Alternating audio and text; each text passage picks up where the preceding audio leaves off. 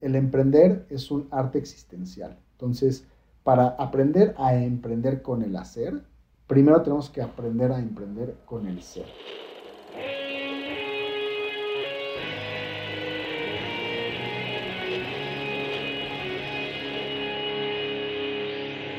Bienvenidos a Volver al Futuro Podcast, donde platicamos con las mentes que nos impulsan a crear el nuevo paradigma de salud y bienestar conducido por Víctor Sadia. Muy buenos días, muy buenas tardes, muy buenas noches. Hoy nos acompaña Alejandro Sousa. Alejandro Sousa es licenciado en Administración por el Babeson College y maestro en Prácticas de Desarrollo Social por la Universidad de Columbia. Es fundador de Pizza, una plataforma de empoderamiento social disfrazada de pizzería. Alejandro ha trabajado en Ruanda, Uganda, Bután y Brasil y ha viajado a más de 80 países. Actualmente es cofundador de Wemerang, una plataforma digital que empodera a pequeños colectivos para solucionar retos sociales y ambientales. El próximo 14 de septiembre de 2022 iniciará un nuevo curso de pensamiento complejo, crítico, multidisciplinario y sistémico en salud. Te invito a echarle un ojo en victorsadia.com y a unirte a esta comunidad de co-creadores de nuevos paradigmas en el mundo de la salud y el bienestar.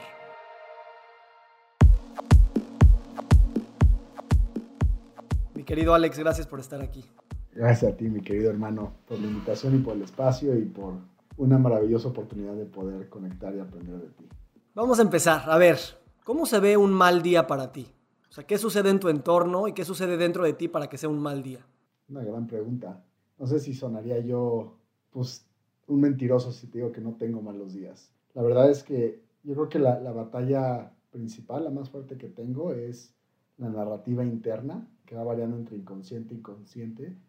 Eh, las cosas que yo me hablo a mí mismo, pero me cacho siendo un poquito duro con mis propios pensamientos y con mi propia autocrítica, pero la realidad es que he logrado al mismo tiempo desarrollar un blindaje de optimismo y positividad que me permite hackear eh, cosas que, que, podrían parecer negativas y que podrían parecer difíciles.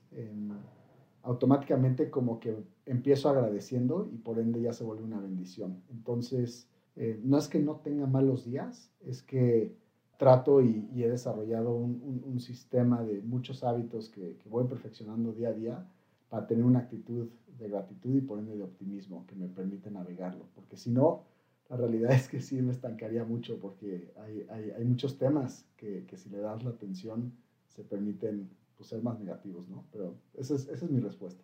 A estas alturas que llevas perfeccionando este, pues sí es un sistema, ¿qué sería lo que, lo que últimamente te puede detonar los peores estados que te cuesta a lo mejor un poco más trabajo regresar a este blindaje de, de optimismo? Yo creo que son poder traducir ese, ese optimismo existencial al rango profesional. Eh, yo creo que este, este sistema lo tengo muy bien desarrollado a un nivel personal existencial, lo que es Alex versus lo que la vida le, le, puede enfrentar. Pero en el rango del negocio, ¿no? Ahí es donde me cuesta un poquito más de trabajo mantener ese equilibrio de optimismo y de positividad. Y ahí es donde encuentro más batallas, ahí es donde me encuentro eh, dudando un poquito más. De mí no dudo, eh, de mi negocio puedo dudar, de, de, algo que ya sale de, de, un espectro personal. Ahora, entonces vamos ahí, para entrar de lleno al tema. La primera confrontación, me imagino, es estar con otras personas, que son diferentes, que tienen otros contextos, realidades, hábitos, etc. Y ahí me imagino es la primera confrontación de no tener ese, ese control sobre el sistema. Y después, tal vez, ya en base a lo que tu negocio quiere lograr y cómo lo quiere lograr y las contradicciones que se enfrenta en el sistema. ¿Podrías empezarnos a introducir las dos cosas? Sí, con personas es un tema, creo que de valores y de principios y de mindset, ¿no? Ahí es, ahí es siempre donde uno puede encontrar un poquito de obstáculos, un poquito de fricción. Y ahí me cuesta menos trabajo porque que tengo más herramientas eh, y tengo, tengo oportunidad de, de, ya haber aprendido que tomarme las cosas personales no sirve de nada. Entonces, eh, es simplemente algo que me entretiene intelectualmente, ¿no? desde un punto de vista muy, muy básico y muy, muy banal. En el lado profesional, eh, que me encantó lo que mencionaste, que es, como un sistema que ya sale del ámbito de control, ahí es donde uno depende, ¿no? de una manera muy natural, de otros colaboradores, de otros actores, em, de proveedores, de clientes, de, personas que interactúan con este sistema y que pueden avanzar a diferentes ritmos, que pueden tener otras comprensiones, que pueden tener otras definiciones, pero son manos que están tocando la misma masa y al mismo tiempo. Y ahí es donde, donde quizá entra, em, y, no es por una necesidad de controlar para nada, porque este, en todo mi, mi, criterio existencial y todo es, no me gusta el control, ¿no? me, me, me fascina la libertad. Es más por una, es, una, es, es como una búsqueda incansable de una, de una perfección, y no por ser perfeccionista, sino por, por estar enamorado, por estar realmente enamorado de, de la creación y del producto. Entonces, eh, ahí es donde uno tiene que, que desarrollar eh, lo que termina siendo la confianza. Y la confianza es justamente ese puente entre la perfección de un emprendedor enamorado, la búsqueda de una perfección de un emprendedor enamorado y la ejecución colaborativa de un equipo que a su vez es completamente genio y completamente precioso, ¿no? Y ese puente es la confianza. Y desarrollar esa confianza es todo un arte y es toda una magia. Y no es que no la tengas, sino es que, que hay, pues hay cocodrilos abajo de ese puente que a veces se asoman y que te, que te andan mordiendo los pies. Y por ahí yo creo que es el, el camino del emprendedor que al fin y al cabo es navegar la incertidumbre con una sonrisa, ¿no? Ahora, de por sí, tu respuesta aplicaría perfectamente para cualquier negocio y cualquier emprendedor en un ambiente en el que quiera llevar a cabo un negocio común y corriente. Ventas menos costos, menos gastos, utilidades y pues búscate buenos proveedores, haz un buen marketing, escala y punto.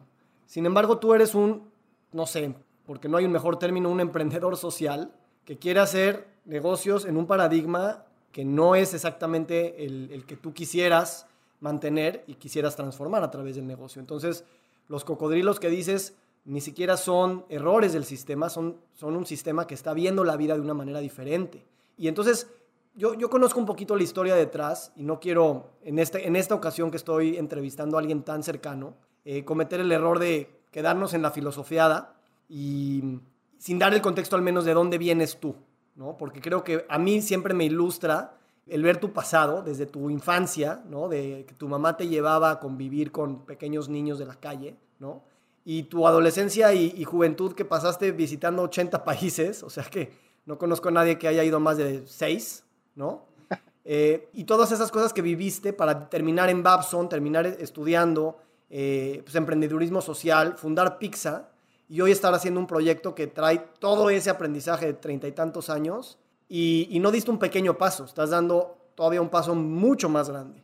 Entonces, bueno, ese es como el sneak peek de lo que me gustaría caminar contigo para pues otra vez entender qué es el corazón y la mentalidad de un emprendedor social del siglo XXI y probablemente del siglo XXII. Buenísimo, sí, me encanta. Eh, creo que todos los, los, contextos son, son muy importantes y, y en, en, el caso de las historias siempre hay esa génesis, ¿no? ese, ese origin story. Y en mi caso, y, y, creo que esto ocurre con, con muchas personas, eh, como decía Steve Jobs, ¿no? si volteas a ver para atrás es cuando los puntos empiezan a conectar. Te va haciendo poco sentido cuando estás en, en espontaneidad y en inercia. ¿no? Ya eh, pasan los años, tienes un poquito más de pausa, trasciendes a la conciencia y puedes voltear a ver para atrás. Pero de lo que me di cuenta es que eh, todo comenzó en mi casa y todo comenzó con los valores, los principios, el mindset con el cual eh, me criaron mis papás, particularmente mi mamá. Ese ejemplo que tú mencionas es, es, un ejemplo que a mí me marcó mucho, justamente porque yo no lo tenía claro en el momento en el que ocurría y de repente despertó en mí, justamente cuando estaba haciendo mi maestría en, en Colombia y, y, se me ocurrió la idea de pizza, ¿no? Y era que ella me, ella me llevaba a los albergues de la Madre Teresa de Calcuta para jugar con niños, eh, niños que estaban en, abandonados en orfanatorios, que tenían este, encefalia. Yo, yo, tengo imágenes muy vividas marcadas en mi corazón y en, y en mi mente de jugar con esos niños, ¿no? Y en, y en, ese momento de mi vida, no recuerdo qué edad tenía, yo creo que tenía este, unos cinco años. Afortunadamente todavía no estamos, pues no, no, no hemos sido acechados por toda eh, el tema social y cultural que, que, la vida nos deja, ¿no? Tenemos todavía esa, esa inocencia y estamos conectados, yo creo que a una dimensión mucho más pura. Eh, entonces, esa, esa realidad se normaliza en mi inconsciente. ¿Por qué? Porque no la puedo juzgar. ¿Por qué? Porque ni la entiendo y no, no, no entiendo que hay una diferencia. Se normaliza y en ese momento yo creo que es, es, es esa su, o sea, muy sutil, inconsciente conexión con el otro, que se normaliza, que me hace a mí darme cuenta de esa otra realidad y que ya se vuelve ahora una parte de mí. Y de ahí eso se va germinando, ¿no? De una manera propia. De ahí me voy a vivir a, Coronado, ¿no? que es este, esta, esta isla hermosa en, en, California. Y, crecí en, en, esta isla donde podía yo ir a la escuela en, patines o en bici o en patineta. Andaba yo solo en todos lados. No, no creo que en, la vida haya un crimen registrado en esa isla. Es, es como un, un, espacio rosa ahí en paralelo, en, otra dimensión. Y entonces empieza a normalizar en mí qué, esta apreciación de que todo es posible, de que claro que todos los días de tu vida hay un sol hermoso y hay una playa y hay un campo de golf perfectamente bien y una, una calle pavimentada sin, sin mínimos detalles y que todo está asombrosamente increíble, ¿no? Y, que, y cuando creces en, un, en la ausencia de tanto caos, de tanto drama, de tanta cuestión negativa que podría ser otra vida, se empieza a, normalidad esa, a normalizar esa felicidad. Entonces, por, por estos dos lentes tengo normalizada una experiencia de, abandono social o de diferencia social y por otro lado tengo normalizada esta experiencia eh, de que todo es posible y que todo es color de rosa. ¿no? Y, creo que esto, ahorita platicándolo contigo, me doy cuenta porque que la primera respuesta a la pregunta que me hiciste, ¿no? de cuáles son mis días malos, pues mi default es vivir en Coronado, o sea, mi, mindset existencial sigue en Coronado.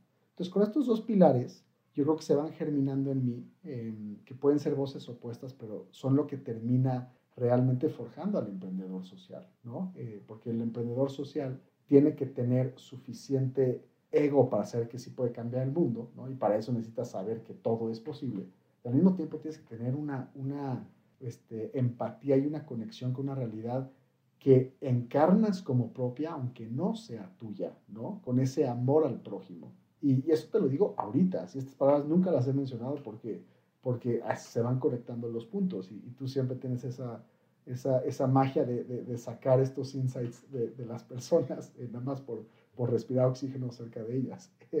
Pero entonces llego a, a Babson. Déjame decirte algo que se me hace muy, muy importante, dos cosas. Una, la importancia de jugar, dijiste jugar con los niños, porque eh, no fue una experiencia de conocí lugares, conocí gente menos aventajada o los veía por la ventana, o sea, jugaste, ¿no? Es como la persona que jugó en, el río y en la montaña en su infancia. Entonces, para él eh, o ella es, una experiencia vivencial, lúdica, que, se, el imprint emocional es todavía más poderoso que estar en contacto con esa realidad. Es, es realmente eh, vivirla, ¿no? Como viven los niños, que es jugando.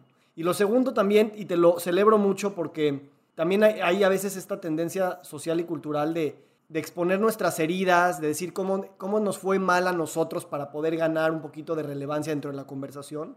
Y tú también normalizas, y al menos celebras en público el, crecer en un lugar donde no había baches eh, de ningún tipo, donde no había suciedad. Donde no, O sea, a veces no, no queremos ni siquiera compartir el privilegio con el que muchos de nosotros nacemos. Y creo que eso también está erróneo porque entonces pareciera que pues no hay historias así. O vanglorizamos a las personas que son muy como tú, de, dar y de esperanza, como si fuera una transformación completa de la basura a, a, eso, cuando realmente no, tuvimos el privilegio de crecer bien, de crecer cuidados, de crecer amados. Y eso es muy bonito también de decirlo. Entonces te lo agradezco que, que lo digas y que nos lleves hacia, hacia tus estudios, a donde tú quieras. Gracias, hermano. Y, concuerdo contigo. Creo que, eh, y esa es una antesala de, lo que quería platicar, que, en todas estas reflexiones, ¿no? Te vas dando cuenta que el, emprender es un privilegio, ¿no? Y, gracias a ese privilegio en el que yo nací, es que puedes estar en una posición de hacer, eh, de construir un sistema donde, donde otras personas puedan tener un diferente mañana. Pero el emprendimiento y el emprendimiento social es un privilegio. No todo el mundo tiene la oportunidad de no pagarse un sueldo por quién sabe cuánto tiempo, de arriesgar todo, de tomarse un shot con el data del 95% de los que se tomen ese shot, que es emprender, van a fallar. O sea, es un privilegio. Y, si lo ves desde el punto de vista del privilegio, entonces entra el agradecimiento. Y el agradecimiento es justamente em, decir, emprendo porque puedo, ¿no? No nada más porque quiero, sino emprendo porque puedo. Entonces llego a Babson y ahí fue realmente como que donde todo empezó a cuajar. ¿Por qué? Porque entro yo a una universidad que es eh, la número uno de emprendimiento del mundo hasta la fecha. Y yo no tenía idea qué era la palabra emprendedor, no era lo que era hoy en día.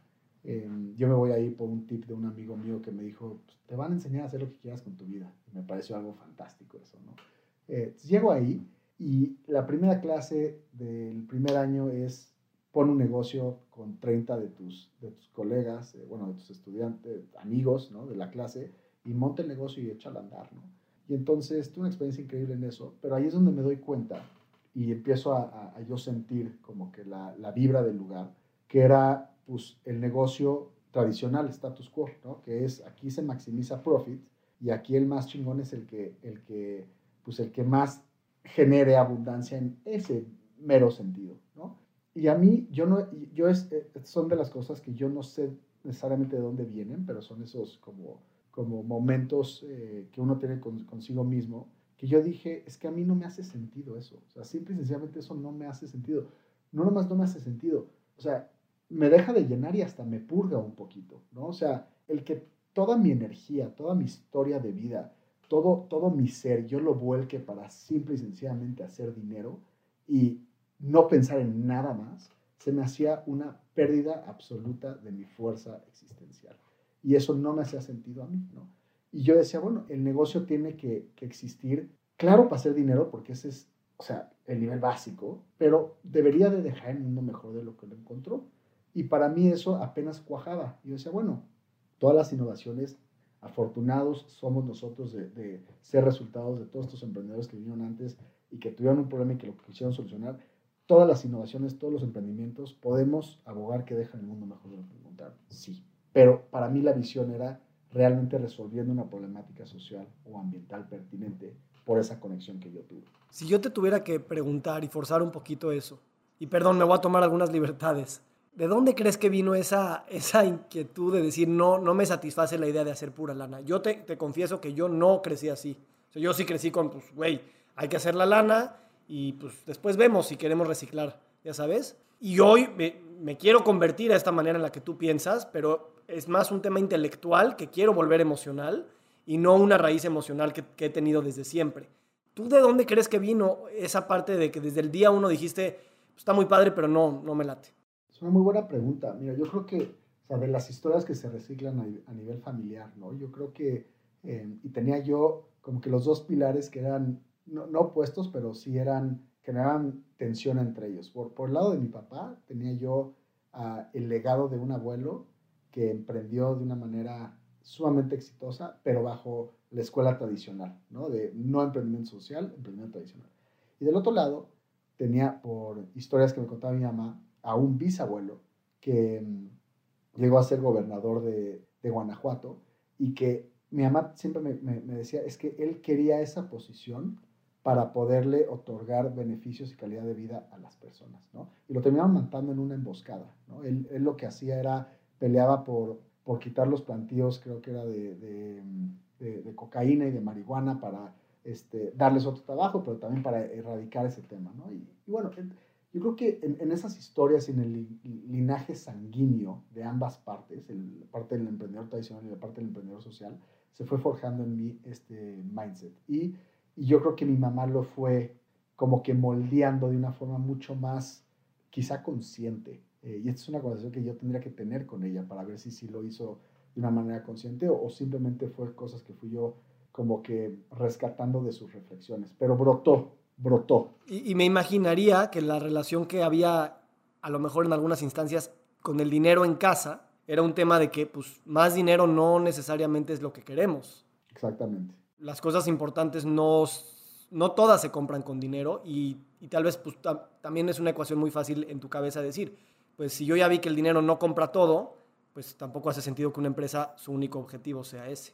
Y sabes que también eh, he visto, que yo me lo cuestiono, yo me lo, pues sí me lo cuestiono mucho y me encantaría saber también tu, tu perspectiva de esto, pero yo creo que también el hecho de que yo crecí en una familia en la cual el dinero nunca fue un problema, me hace a mí superar el dinero.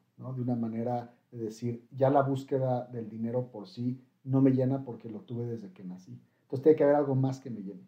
al mismo tiempo, y esto es lo que te digo que estaría padre contrarrestarlo desde tu punto de vista, es yo veo que que a veces los emprendedores más exitosos, o sea, los que son esas historias de cero a mil, ya sabes, son justamente personas que, que crecieron este, con carencias económicas, ¿no? Y que salen a buscar ese emprendimiento no por un tema necesariamente de, de, dejar el mundo mejor de lo que lo encontraron como un legado visionario, sino por una necesidad económica de decir, yo quiero ser el más rico del mundo porque, ¿por qué? Porque puedo y quiero, ya sabes. Entonces, yo creo que también por eso es que pude trascender el dinero tan rápido, porque nunca fue un goal, nunca fue un objetivo el dinero por sí solo. Era, asumamos que eso ya está, ¿qué más se puede hacer? ¿Cómo más puede revolucionar una vida?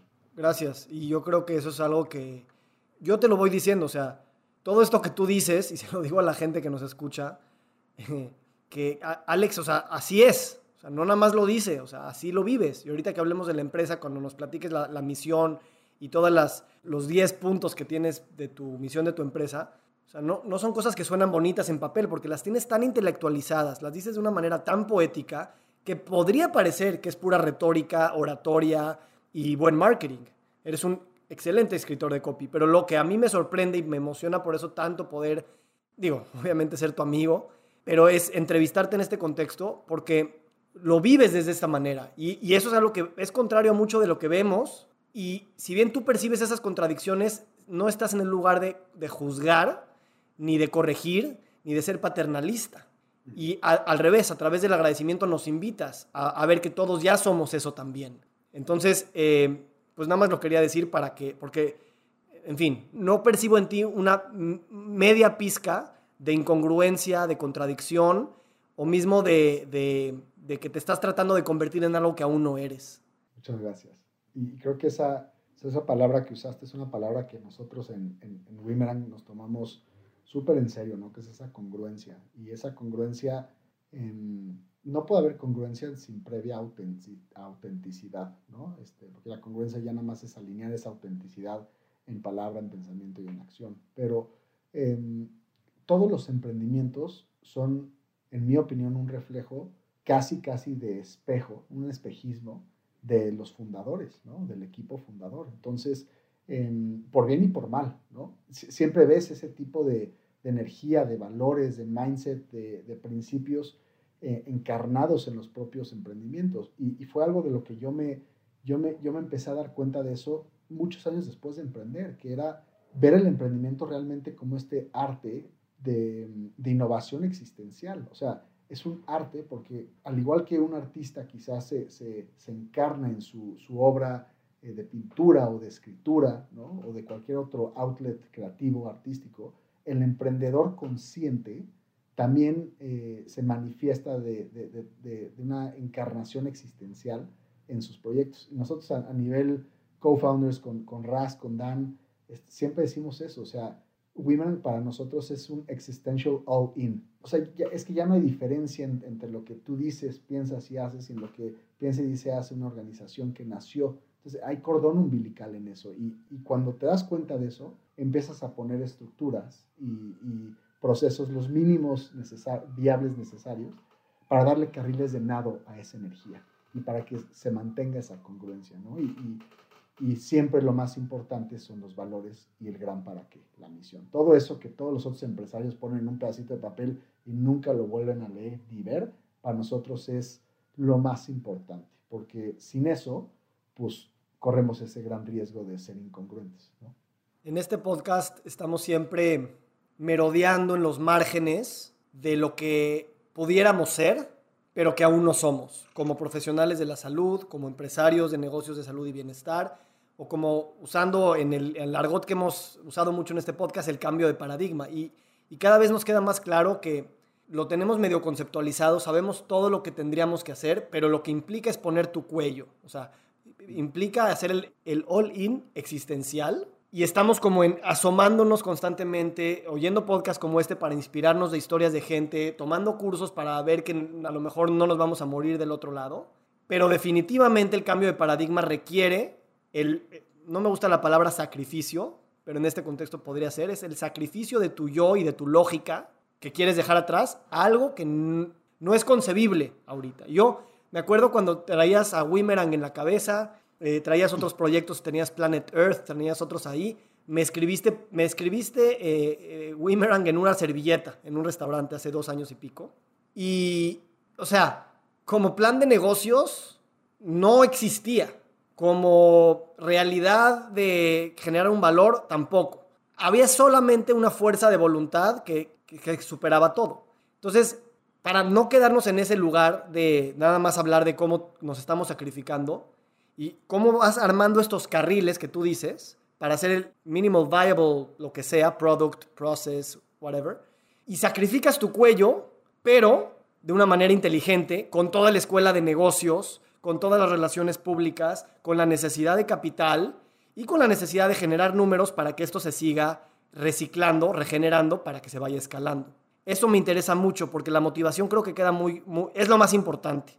Pero imagínate que alguien quiere, ok, dame los, la motivación es la uno, el gran para qué es la uno dame los next steps o cómo ha sido para ti, para que también nos demos cuenta que a lo mejor no es tanto el, eh, eh, el cuello que está de, por medio. Al revés, a lo mejor nada más es un miedo que tenemos que terminar de, de arriesgar.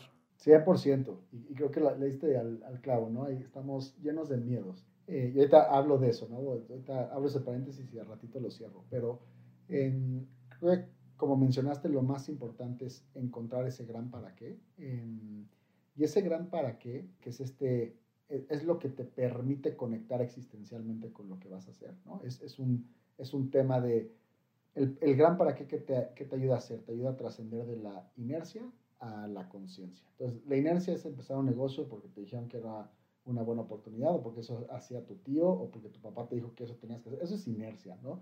Y desafortunadamente, pues todos estamos muy acostumbrados a vivir nuestra vida en base a la inercia, ¿no? Y la conciencia es decir, ¿para qué quiero hacer esto? ¿no? Ya ese es el, compromiso de propósito eh, existencial de saber que te vas a morir y que quieres voltear para atrás y decir, el tiempo chiquito, mucho, poco que me dieron en esta tierra, lo utilicé para qué. Ahí es el tema del para qué. Pero lo, pongo ahí este, como un foco principal porque para llegar a ese para qué, hay todo un sinfín de cosas que uno tiene que aprender a hacer antes. Y, y eso lo resumo en simple y sencillamente dos cosas. Uno es priorizar el autodescubrimiento y salir de su zona de confort.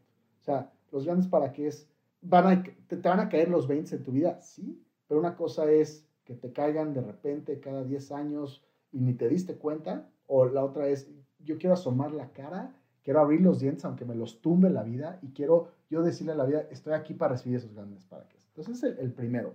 Ya después de que tienes tu, tu eterna eh, fuente de, inspiración, ¿no? que es ese faro que va a alumbrar absolutamente todo, a ella, como bien dices, a ella le metes todos los patrones racionales que, tienes eh, como resultado de tu educación y de tu preparación para echarle carriles de nada a ese gran para qué. Entonces le estás poniendo estructura a corazón, no le estás poniendo corazón a estructura. Y eso es lo más importante, ¿no? Porque yo he visto tantos emprendimientos fallar porque hay un disconnect entre el emprendedor y su creación. Y no hay ese existential all-in, hay un rational all-in. Y el rational all-in hace sentido hasta que otro rational all-in haga más sentido. ¿no? Y los días que se ponga negro oscuro y no veas nada, que son diario en el mundo del emprendimiento, pues esos días no vas a poder sobrellevar eh, esos obstáculos si no tienes ese faro de luz que te esté iluminando desde adentro, ¿no? Y ya de, ahí, o sea, de una manera muy práctica, es, o sea, no hay que reinventar el hilo negro. Ahí sí yo no voy a agregar ningún valor de insights nuevos. Es, trata de convencerte con data de que el problema que tú estás viendo es un problema suficientemente grande, ¿no? ¿Por qué? Porque si vas a hacer un existential all-in, pues el pedazo del pastel tiene que estar suficientemente grande para que toda la gente que se monte a ese barco tenga un pedacito de ese pastel, porque así es como funciona este mundo. Entonces necesitas encontrar un problema que no nada más sea un problema para ti, sino que sea un problema suficientemente grande.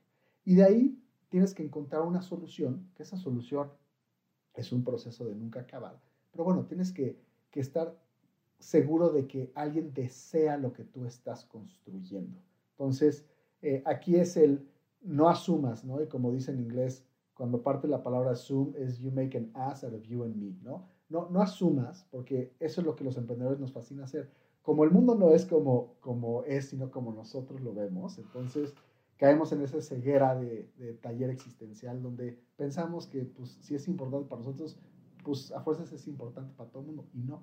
tenemos que validar que haya una necesidad apasionada por ese, por ese producto. Y eso es lo que llaman el product market fit. Y de ahí todo lo demás pues es prueba y error. La verdad es que cualquier, cualquier emprendedor que llegue y te diga, güey, esta es la forma de, de llegar a la, al top of the mountain, te está mintiendo porque nadie ha hecho ese emprendimiento con la misma gente, en el mismo momento, con las mismas circunstancias antes y, y no se repetirá jamás. Entonces, no podemos actuar como si somos científicos en un laboratorio con todos los elementos manipulados para hacer estos experimentos. Entonces, ahí ya es, pues échate a volar, échate a volar y ten suficiente certeza de que vas a poder tomar mejores decisiones cada vez. Y, ya. Entonces, es casarte con esa incertidumbre. Y lo digo así porque realmente me, me, sentiría como un hipócrita de decirles, estos son los pasos esta es la estructura, que no va a funcionar. Y si me funcionó a mí hoy, tampoco me va a funcionar a mí mañana. Así, así es cambiante. Entonces, encuentren ese gran para qué, definan que ese problema es suficientemente importante para mucha gente en el mundo, para que haya apetito de inversión en todos los sentidos, no más capital, sino existencial de otra gente, y eh, asegúrense de que, de que haya gente que desee esa solución antes de construirlo en grande. Háganlo chiquito. Y dense el privilegio de implantar su visión existencial de genios únicos como ustedes son en este mundo, porque eso es lo que realmente necesitamos. Cuando, cuando actuamos desde la conciencia y desde el, desde el poder existencial de cada uno, ahí es donde realmente se hacen cosas transformadoras. Y si volteamos a ver para atrás, em, la gente que realmente ha, cambiado o ha movido la aguja de la historia es gente que tuvieron esa palabra que tú siempre mencionaste, eran congruentes. O sea, tú a un Mandela, a un Gandhi, no los podías dividir de su misión. Ellos eran y encarnaban y vivían. Entonces, era un existential all-in. Y esos, esos tenían un gran para qué. Si hubieran sido, pues, fueron emprendedores, nada más que de otro estilo. Si se hubieran reflejado en un, en, un negocio como lo conocemos, pues hubiera sido un negocio muy congruente. Pero, o sea, no nos quedemos cortos porque nos vamos a vender cortos. Busquemos ese existential all-in. Y por ende, el proceso de emprender es más que nada un viaje filosófico y existencial y poca gente tiene el apetito de, hacerse esas grandes preguntas. Gracias. Quiero quisiera dar un ejemplo, porque a mí esto me quedó muy claro cuando, cuando escuché que, bueno, habías en otro podcast hablado de tu, del dilema existencial al que se enfrentó Pizza en la pandemia, ¿no? De que era prácticamente, pues, dejar gente ir y, alejarse de su modelo. Cuando dijeron, no, pues nosotros estamos aquí por la gente que somos, que somos en Pizza, ¿no? Y era como, pues si nos vamos a morir, pues nos morimos todos, pero con el modelo completo, como somos, ¿no? Y yo creo que eso habla mucho de, bueno, primero, platícame cómo, cómo, cómo ha avanzado esa historia, cómo, cómo Pizza está presente a la luz de las problemáticas que se tuvieron después de los contextos cambiantes y cómo esa actitud, independientemente de si crecieron 20 sucursales o no las crecieron, para la gente que estuvo cercana a ese, a ese momento, pues su misión de empoderamiento social se está realizando. Sí, ese es, es, es un, es un súper ejemplo, ¿no? Porque y ese es, es, exactamente la diferencia entre una empresa social y una empresa socialmente responsable, ¿no? Y eso que tú empezaste eh, mencionando que es el, empiezo a hacer el bien después de que yo estoy bien, ¿no? Eh, cuando realmente pones a fuego la congruencia y la autenticidad de un negocio, no es cuando todo le está yendo bien, es justamente eh, cuando todo se está yendo al carajo, ¿no? Y nosotros, al igual que muchos negocios, pues vimos nuestra muerte en el espejo y dijimos, aquí es donde las cosas se, o sea, aquí es donde se toman esas decisiones en base a tu gran para qué. Nuestro gran para qué era empoderar a jóvenes en un perfil de abandono social. Si los abandonábamos, como todos nuestros, o muchos de nuestros colegas en la industria de alimentos, bebidas y hospitalidad estaban despidiendo a cuanta gente pudieran, si nosotros despedíamos a estos jóvenes que nacimos para empoderar, pues ya, ya estábamos muertos antes de que nos matara la pandemia. Ella era un harakiri existencial, justamente, un suicidio. Entonces dijimos, no, no importa, este, nosotros no vamos a despedir a nadie y vamos a encontrar otras formas de sobrevivir la pandemia. ¿no? Y ahí es, ese es el mission first, pero no es mission first nada más, es mission always, ¿no? Always first. Y hoy, fast forward, estamos, estamos vivos, que, para empezar, que, es, que es, es, es un destino que no muchos de mis, de mis colegas de la industria pueden, pueden decir. Estamos, estamos agradecidos porque estamos vivos y, estamos en una reestructura existencial porque cuando hay crisis existenciales, pues todo se reacomoda. para poder ver cuál es la mejor forma de continuar creciendo el proyecto. Eh, estamos muy entusiasmados y muy emocionados de poder tener la oportunidad de seguir eh, luchando y seguir redefiniéndonos. Y lo que sí nos ha mantenido es justamente ese enfoque en el gran para qué, porque nosotros bajamos em, inversión, tuvimos ayuda durante los momentos más negros de nuestra existencia, justamente porque ese faro nunca dejó de, brillar y, brillaba todavía más fuerte. Y eso es lo que pasa entre la empresa social y la empresa socialmente responsable, que cuando la empresa social nace, su, su compromiso existencial es resolver la problemática social y ambiental y implementa un modelo de negocios tradicional para vender producto o servicio, para tener un, un modelo de ingreso que sea autosustentable, pero su razón de ser es esa. Una empresa que es socialmente responsable cuando hay una crisis, lo primero que corta es el tema social y ambiental. ¿Por qué? Porque no tiene nada que ver con su razón de ser. Y ahí es justamente donde, donde empiezas tú a cuestionarte. Entonces, pues si es o no es, hasta qué grado o cómo, ¿no? Y, y, yo creo que, como todos nosotros, la hipocresía nace cuando dejas de vivir congruentemente. Y en los negocios, pues yo por lo menos, yo opino que los emprendedores sociales no se pueden dar el lujo de la hipocresía, porque naciste justamente para, para tratar de atender ese tema social y ambiental. Entonces, pues mission first sí, pero mission always first, ¿no? Me emocionas profundamente porque lo, lo hace sonar tan fácil y lo hace sonar tan natural, que, que yo lo veo tan real y digo, otro, otra existencia sería a nivel social, colectivo, planetario, si a todos nos quedara claro esto, ¿no? Y te lo agradezco que lo compartas desde ese lugar, porque al mismo tiempo que confrontas, también dices, pues, pues mira, what is at stake es tu propia vida. Y si tú defines tu vida como todo eso, eh, pues hay que cuidarla integralmente siempre. Te quiero preguntar algo. Eh, o sea, te, me haces un, un, un, copywriter excelente. O sea, pero filosofeas y de repente sacas frases como, no, no somos una empresa socialmente responsable, somos una empresa social. O dices, primero tú confías en la gente y luego ellos pueden confiar en sí mismo para que después pueden confiar en lo demás. Y dices, no tenemos expectativas, tenemos esperanza. Ahorita ya nos dijiste el de estructuras, eh, estructuras el corazón y no le pones corazón a la estructura. Este, no es mission first, es mission always. En fin, puedo seguir y seguir. ¿De dónde vienen esas, esos beats tan, tan compactados, de tanta sabiduría que, que las piensas, se te ocurren, las escribes? ¿Te salen espontáneamente? ¿Cómo lo vives eso? Em, pues yo, yo, creo que salen justamente como resultado de este tipo de conversaciones con personas este, tan hábiles como tú de poder registrar estas cosas y echármelas de vuelta, porque yo creo que ahorita, o sea, me da fomo pensar en cuántas pude haber dicho en mi vida y, y no tengo idea dónde quedaron, ya sabes, porque no las, o sea, de regreso a tu pregunta, es, es un tema espontáneo que nace en, en esa conexión, esa conversación profunda con, con, personas que facilitan eso. Y yo creo que yo, o sea, es como, es como si mi ventana siempre está semiabierta y gente como tú es un, es un viento que entra y la abre. Y entonces se dan estas cuestiones, ¿no? De una manera muy sencilla.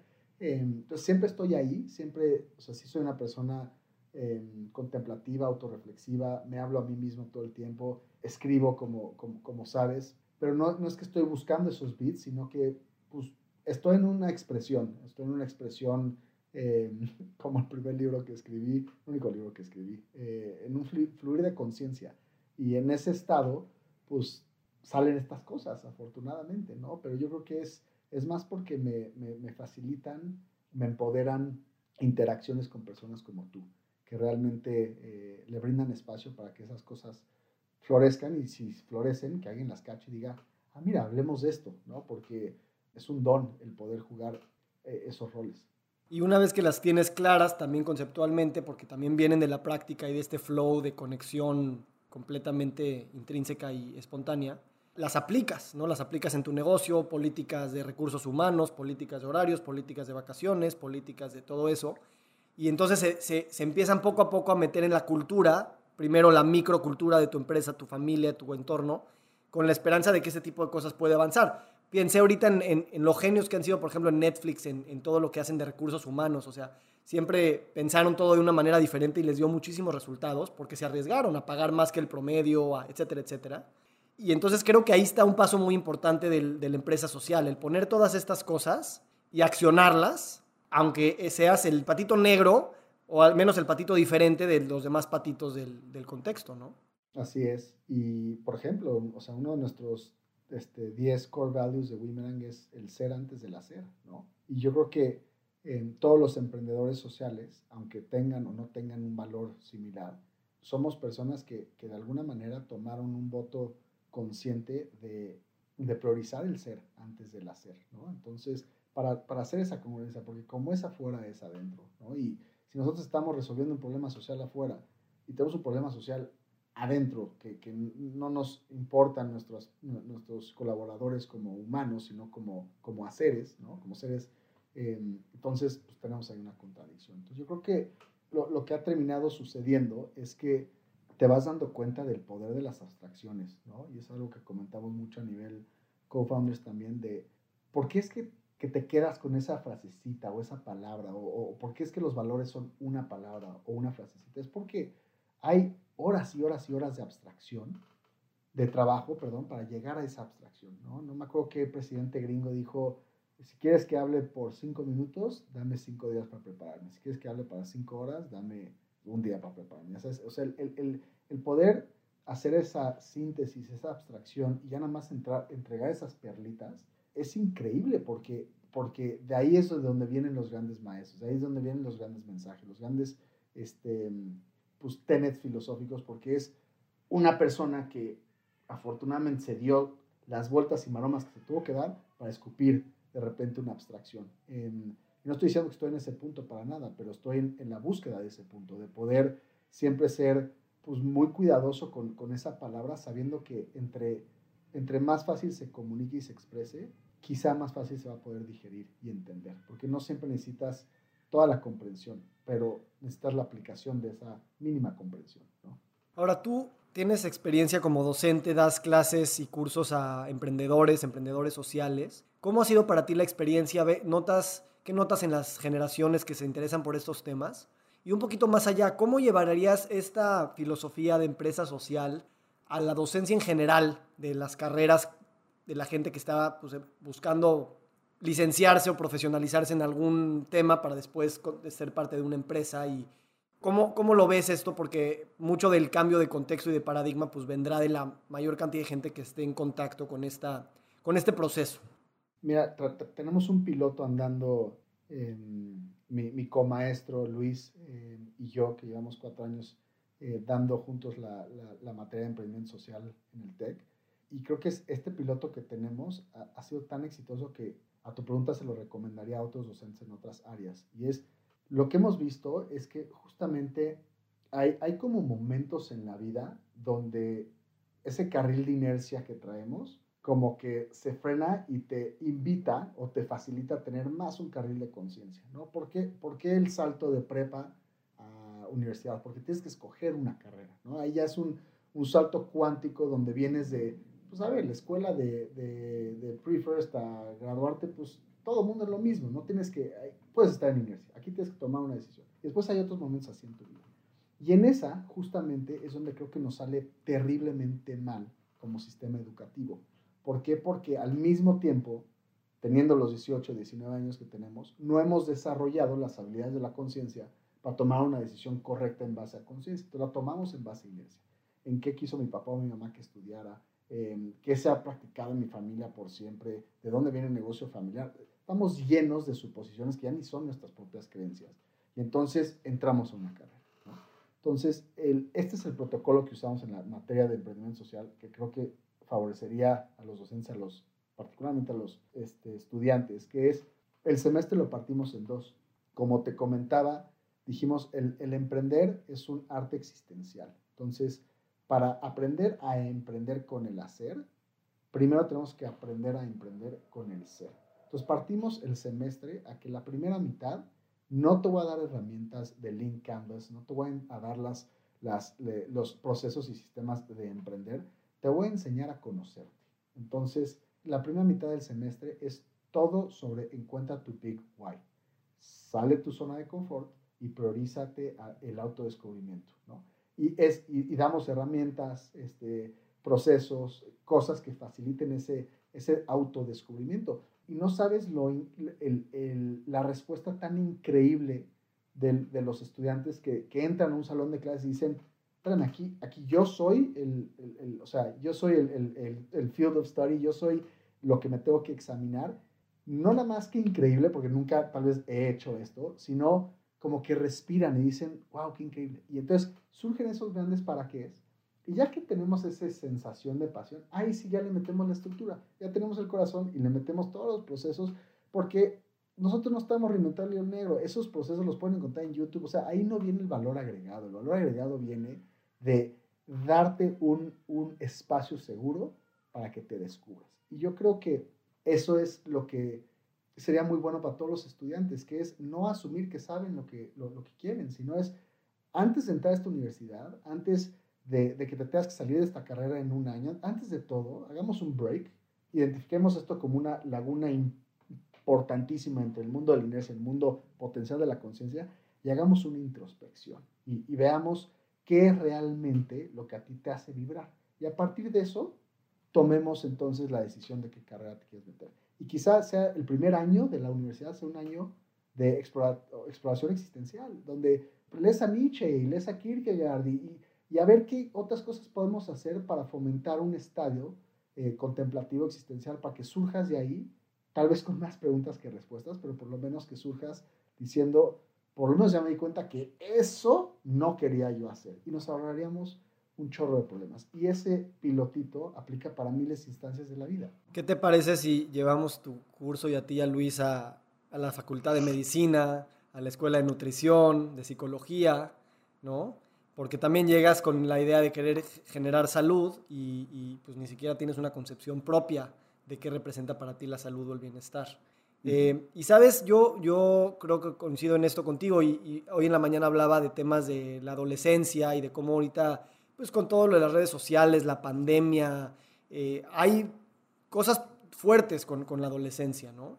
Desde ahí yo, yo siempre he sido de la idea de, de, de, llegar a las preguntas existenciales fuertes desde, desde, desde muy jóvenes, porque a veces es como, no, no, dales estructura, dales, dales algo de qué agarrarse, religión, eh, lo que sea, y ya después que vayan pensando sobre la muerte y sobre el tiempo y esas cosas. Y, yo creo que, como tú, es al revés, o sea, y desde la adolescencia es, vamos, vamos a las preguntas duras, porque ahí es cuando empiezan a salir. Y, y el paradigma eh, educativo, pues claramente está muy alejado de eso, porque te están preparando para el mundo laboral y no para el mundo. Entonces, ahí está, ya me salió un copy, ¿ves?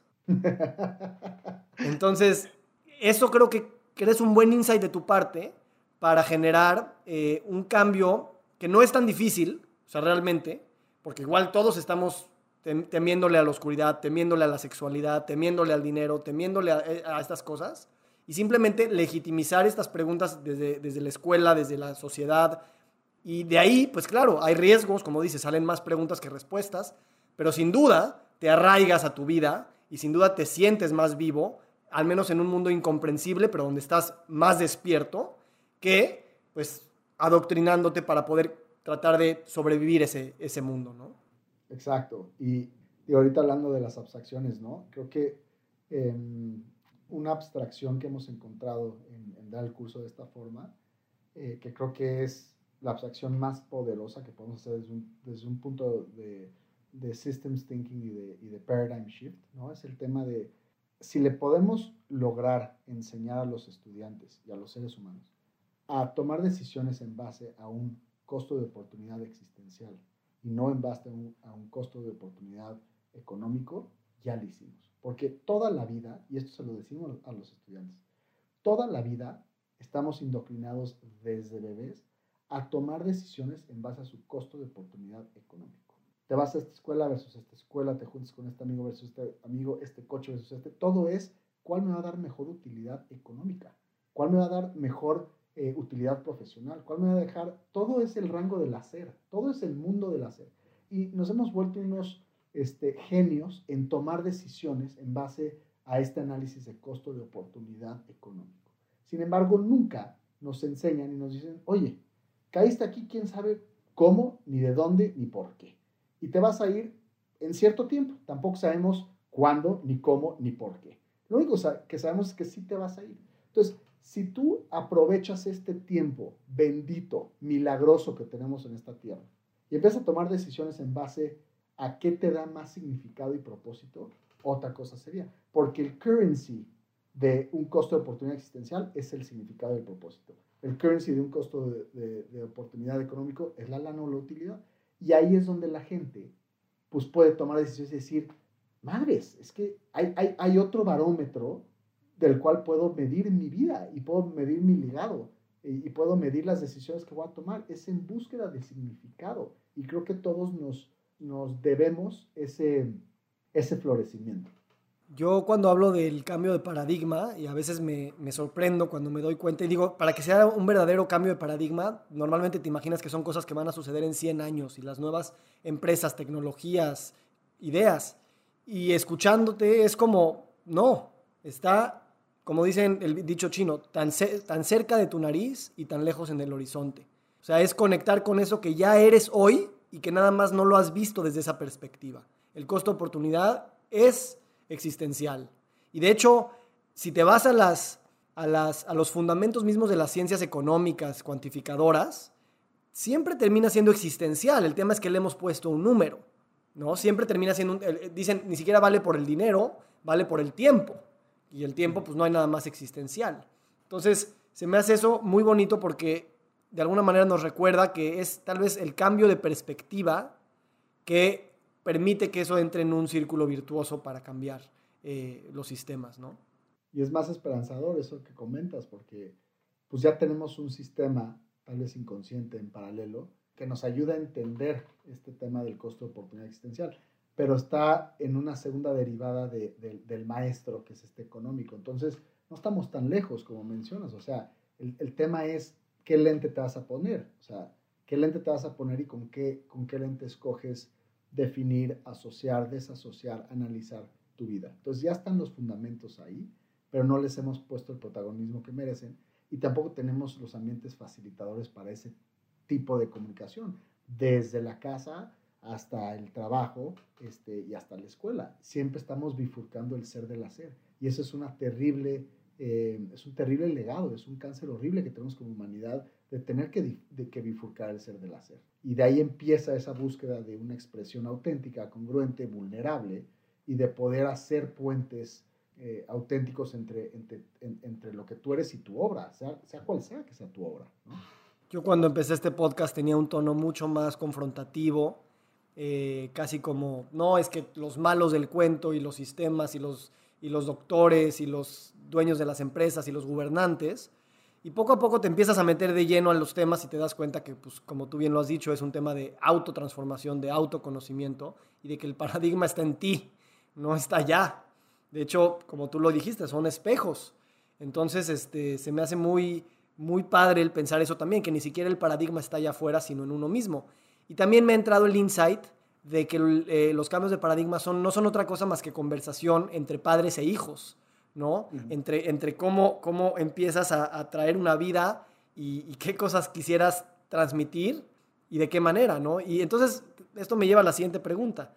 Primero la primera, ¿no? Que les costó mucho trabajo a ustedes eh, llegar a ser padres biológicos. Y yo viví mucho de ese proceso contigo y me asombraba, y te lo digo aquí, te lo he dicho ya, pero eh, me asombraba, parecía que tú me estabas dando terapia a mí cuando, cuando me contabas que no les había ido bien en algún ciclo lo que sea, ¿no? Y bueno, eso nada más para pues agradecerte porque me, me, abres una dimensión de la vida que va más allá de, de, lo que normalmente repetiríamos cuando estás en un proceso así que no está saliendo como uno quisiera. Entonces, de ahí me gustaría también preguntarte de dónde crees que vino esa, esa fuerza y convicción de sostenerte a ti, sostener a tu esposa, tal vez a tu familia, en un proceso que está tan cargado de energía y que esa misma energía también es parte de los procesos de buscar el embarazo. ¿no? Y en segundo lugar, pues ahora eres padre eh, nuevo, ¿no? Yo te veo como un padre nuevo siempre, pero ahorita muy, muy, muy, muy de carne y hueso. ¿Qué instancias estás empezando a notar en ti que se están transformando profundamente gracias a tener estos dos espejitos? Gracias, hermano. Y gracias por, por, por, tu compañía y por tu guía y por tu sabiduría en, paralelo eh, en todos estos procesos. yo quiero hacer un paréntesis nada más para agradecer una cuestión muy particular que he aprendido de ti, porque eh, es muy curioso por, por, esto que acabas de mencionar de cómo empezó el podcast y con qué tonos.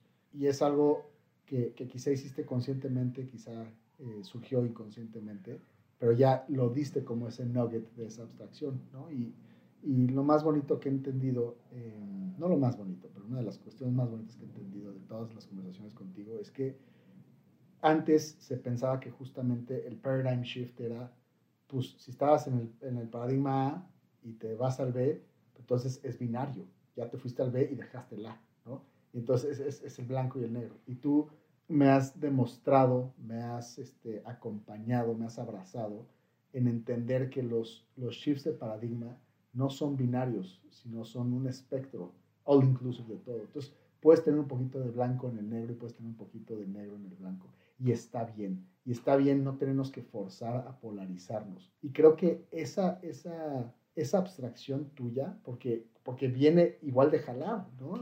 y tensionar los dos polos, esa abstracción tuya es un regalo bendito para la humanidad porque nos ayuda a nosotros a decir, es que no tengo que dejar de ser una cosa para tener que ser la otra y no tengo que ahora dejar de ser empresa socialmente responsable para ser empresa social. Y, Ese es, en, encuentra la complejidad misma de la vida, acéptala, juega con ella y, y mantente lighthearted porque en ese espectro está la danza de la vida, ¿no? Entonces, te lo agradezco enormemente. Y, a ver, regreso a las preguntas. ¿Cómo fue que lo, lo superamos? Mira, la, la, la, la, palabra que se me viene a la mente es, es fe y es amor. Cuando uno se da cuenta que uno no controla absolutamente nada, uno suelta y uno se entrega. Y esas experiencias, esas pérdidas, em, nos volvieron muy humildes en el sentido de que te recuerdan que, que realmente tú no estás en control. ¿no? Y ahí entonces te queda el, el horror vacui, ¿no? que llamaban estos filósofos de decir, madres, ¿qué queda? O te queda justamente un espacio que tú llenas de lo que tú quieras. Y ahí nosotros escogimos llenarlo de esperanza, de fe y de amor. Eh, no en el resultado, sino en, en, simple y sencillamente el proceso de vivir cualquiera que pudiera ser ese resultado.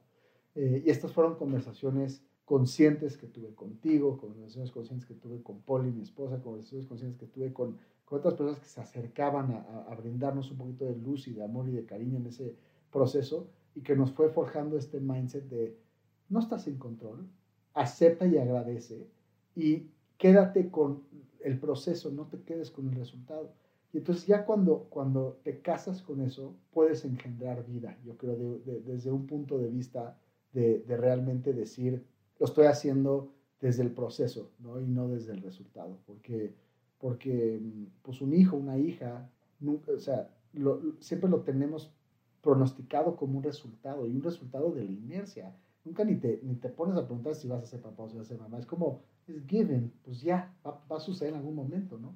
Eso me pasó, o sea, empezamos a intentar y yo nunca tomé una decisión, no, no, tuve mi salto de inercia con eso de decir, ahora quiero ser papá, ¿no? Era nada más, you tumble into it, ¿no? Y, y yo creo que, y esto, tú me lo dijiste en una caminata en Acapulco, o sea, el, el, el, tienes que tú aprender a ser papá mucho antes de ser papá, o sea, el, nacimiento ya es pues, es el, regalo final, pero el proceso, el protocolo, eso es lo importante. Y ahí, ahí nos volvimos, yo creo que, que, padres nosotros mismos de nuestra relación, de nuestras convicciones de esperanza, de nuestras, relaciones con, con, el, con, la fe, con Dios, con el, con el más allá, y, y nos, nos, arropamos nosotros sin necesitar el hijo como el, el fruto de ese proceso, ¿no?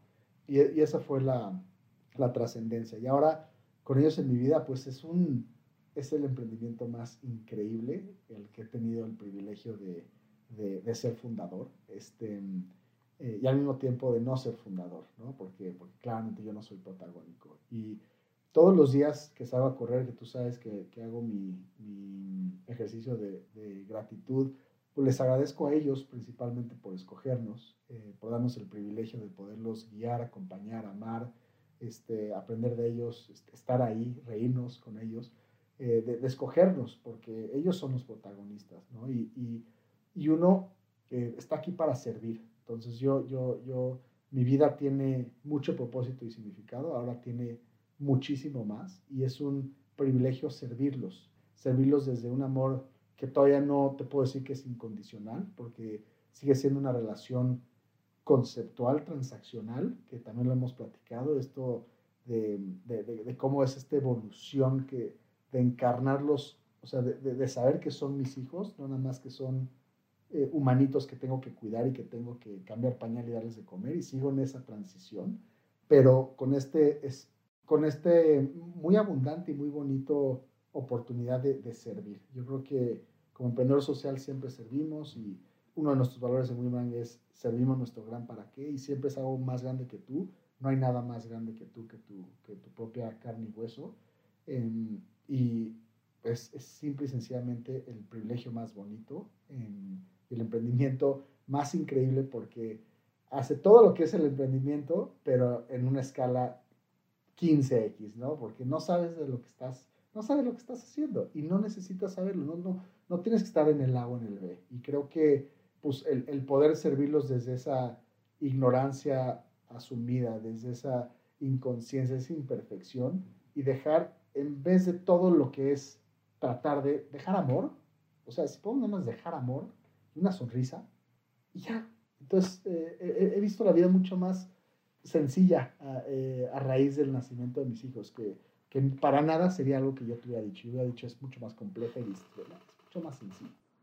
A mí me llama la atención que uno de los mayores aprendizajes que vamos a ir aprendiendo conforme nos vayamos convirtiendo en papás de más edad es eh, la fragilidad que vemos en nuestros hijos como también espejos nuestros y espejo de cualquier cosa que pasa por este planeta. Y en esa fragilidad eh, que como padres es súper, es a veces hasta trágica, ¿no? El, el, no poder cuidar y controlar aquello que más quieres, el no poder proteger aquello que más quieres, el no poder, etcétera. Y al mismo tiempo saber que, eh, pues hay que hay que vivirlo gracias a eso, agradecerlo gracias a eso. Y creo que si esa fragilidad que vemos en nuestros hijos eh, la, la, espejeamos en el resto del mundo, la espejeamos en, en, que no sabemos mucho realmente, eh, nos permite ser mejores papás de este mundo. Y justo porque somos frágiles es porque vale la pena pues continuar buscando y acuerpando esos grandes para qué a los que vienes tú eh, refiriéndote. Así es, hermano. Y creo que ahí, esa frase que mencionaste anterior es una de las abstracciones existenciales que siempre me ha guiado mucho, que es em, aprender a transformar expectativas por esperanza y esa, esa fragilidad que, que, voy a ver en mis hijos, me voy a recordar todos los días de decir, esa fragilidad es una expectativa, es una expectativa que estoy comparando contra alguna idea que yo tenía de qué es ser frágil o qué es débil ¿no? Eh, o fuerte. Y, y, yo creo que cuando, cuando tomamos ese step back, como que alineando todo lo que hemos platicado, no estamos en control, este, entonces si no estás en control, ¿por qué generarías una expectativa? Ahora, una cosa es que por inercia las hemos generado toda la vida porque tenemos ese mindset de costo de oportunidad económico. Entonces, estamos llenos de expectativas. Pero en el costo de oportunidad existencial no hay expectativas, hay esperanza, porque no sabemos, o sea, no hay comparativo, no hay otro Alejandro viviendo su vida en paralelo como yo y con otros dos hijos igual. No. Entonces hay pura esperanza. Y en esa esperanza, simple y sencillamente escoges agradecer. Y yo creo que lo, que yo voy a hacer como padre, lo que voy a intentar hacer es no permitirme caer, porque voy a caer un chingo de veces, pero tratar de no permitirme caer en la trampa de la expectativa y inmediatamente echar para atrás, volver a ver con lentes de esperanza, agradecer y decir, estoy aquí, te amo y enséñame, enséñame cómo te puedo servir mejor. Y hasta ahí, ¿no? Y, y, no forzarme a tener que, pues sí, ni saberlo todo, ni, o sea, desde, desde donde estoy y puedo, sé que lo puedo, les puedo servir bien. Hermano, pues pura gratitud. Gracias por esta conversación. Este, recomiendo a todos escuchar eh, otros podcasts de, Alex y también leer su libro eh, Cartas a Momo. Y ahora que te escuchaba decía, pues realmente toda tu vida es como una, estas cartas que tú escribiste a una persona que en ese momento se encontraba en la cárcel y, y, que, y que tú con todo lo que haces y dices, pues realmente nos estás mandando cartas a los que estamos en las cárceles y nos estás ayudando a conocernos para vivir en esta esperanza infinita. Así es que te agradezco de corazón, hermano, y me siento muy, muy privilegiado de, de ser tu compañero. Igualmente, hermano. Gracias de verdad por, por, el espacio, por la conversación, por ser este, este mago facilitador de, de abstracciones, de insights, de mensajes. Gracias a espacios y a personas como tú es que nosotros mismos podemos encontrar esa, esa voz que traemos dentro que nunca podemos sacar. Gracias por todo lo que eres y haces. Te, celebro, te reconozco, te honro. Y gracias también a tu comunidad que nos acompaña y que nos escucha y que pasa un ratito aquí limpiando con nosotros. Muchas gracias. Gracias, hermano. Que tengas feliz día. Igualmente, gracias.